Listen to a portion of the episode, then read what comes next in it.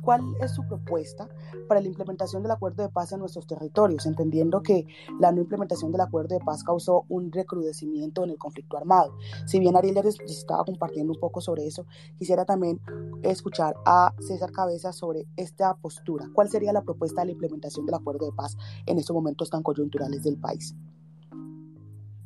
Bueno, mira, la implementación del acuerdo de paz está fuertemente ligado a lo que tiene que ver con la atención debida a los territorios que están sufriendo el conflicto armado, ¿sí? Y este conflicto armado se eh, trae muchas crisis en muchos campos, en el campo de la salud, en el campo social de forma general, en el campo de la vida de los jóvenes y las jóvenes de los territorios y en el campo de la salud, eh, de, de la seguridad alimentaria. ¿sí? ¿Qué sucede en esta situación? Eh, la droga o lo que es los cultivos ilícitos, están generando un gran impacto en lo que es la seguridad alimentaria.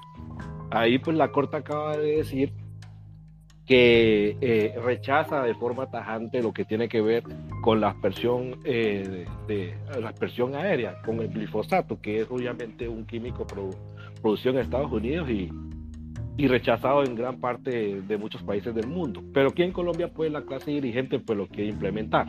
Eso ha generado una gran dificultad porque eso ha ocasionado que muchos productos del pan coger no se sigan obviamente eh, cultivando y de allí haya generado el, eh, el, desplazamiento también de muchas personas de sus territorios, además de enfermedades y todo tipo de situaciones que va acarreando la destrucción del campo y el medio ambiente en nuestros territorios.